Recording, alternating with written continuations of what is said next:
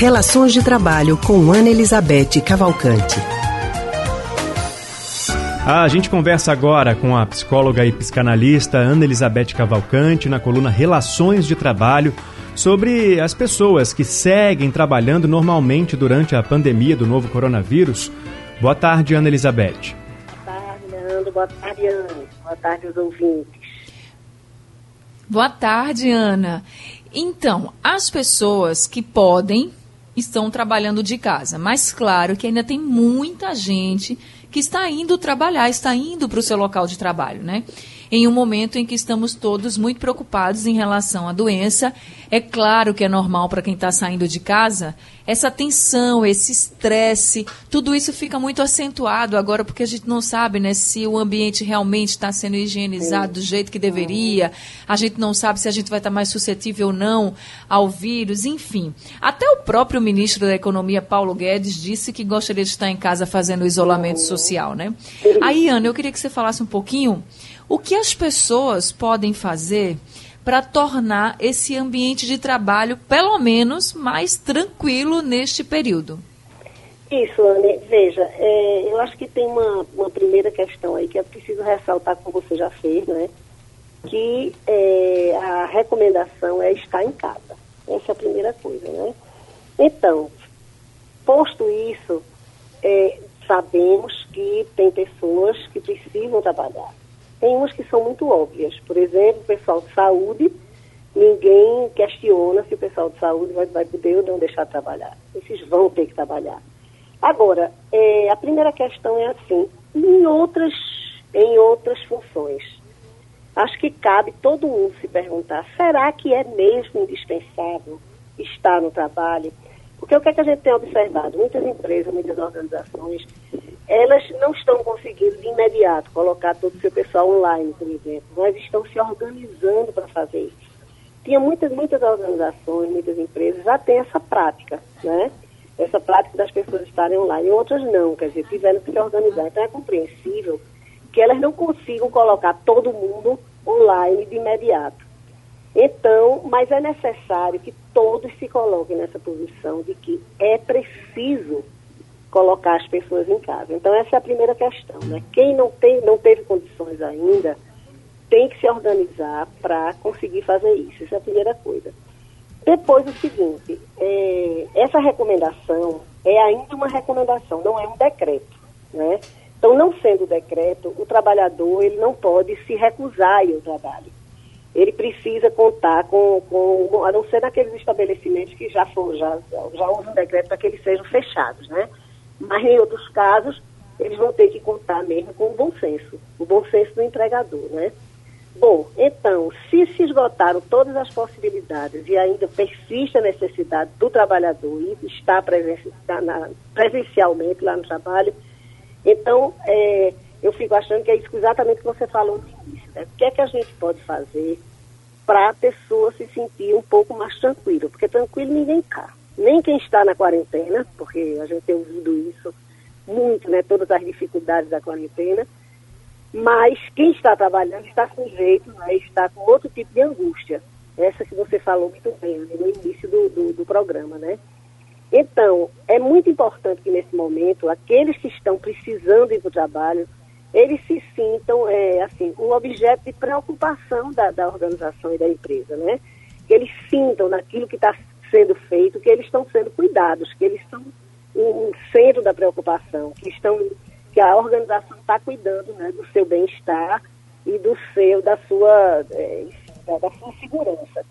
Então, primeiro, essa, recomendação, que todo mundo já está cansado de saber, quer dizer, a, a preocupação com o ambiente físico, né?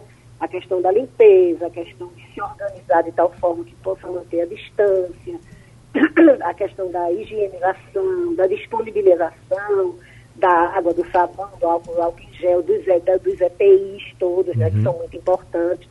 Então, isso é a primeira coisa. E a outra coisa também, que eu acho que tem que estar todo mundo muito atento, é para as condições psíquicas dessas pessoas, né? Porque eu tenho tido é, é, contato, né, com pessoas que estão é, absolutamente em pânico, gente que não está conseguindo sair de casa. Então é preciso que as organizações estejam atentas também para esse tipo de coisa, né? para que os trabalhadores eles também são passíveis de estarem passando por isso. Então, acho que nesse momento tem uma, o gestor tem um papel fundamental, porque não existe protocolo que vai esgotar ah, todas as possibilidades dentro de uma situação tão extraordinária, tão fora do comum como é essa, né? Certo. Então, o gestor, eu acho que, é, é, retomando a sua pergunta, né, o que é que se pode fazer para tornar o ambiente mais tranquilo, eu acho que o gestor, nessa hora, ele tem um papel fundamental para estar atento né, ao que está acontecendo, ao que está tá acontecendo com os trabalhadores e o que está acontecendo fora também, uhum. né? E tomando as providências de acordo com os acontecimentos. Acho que o gestor agora tem um papel fundamental nisso, na, na manutenção dessa tranquilidade mínima para essas pessoas que estão sendo é, precisam, por causa do seu ofício, elas estão tendo que trabalhar presencialmente, quando a recomendação geral é que esteja em casa. É, e entre os colegas de trabalho, assim, é, eles podem fazer o quê? Para um apoiar o outro, aquele que está mais estressado, mais preocupado, ficar mais tranquilo, uma conversa, é, um conselho, aí, como é que faz? Aí são essas coisas que se faz mesmo, né, quando se tem empatia. Eu acho que mais do que nunca essa situação está colocando todo mundo nessa, nessa condição de preocupação com o outro, né?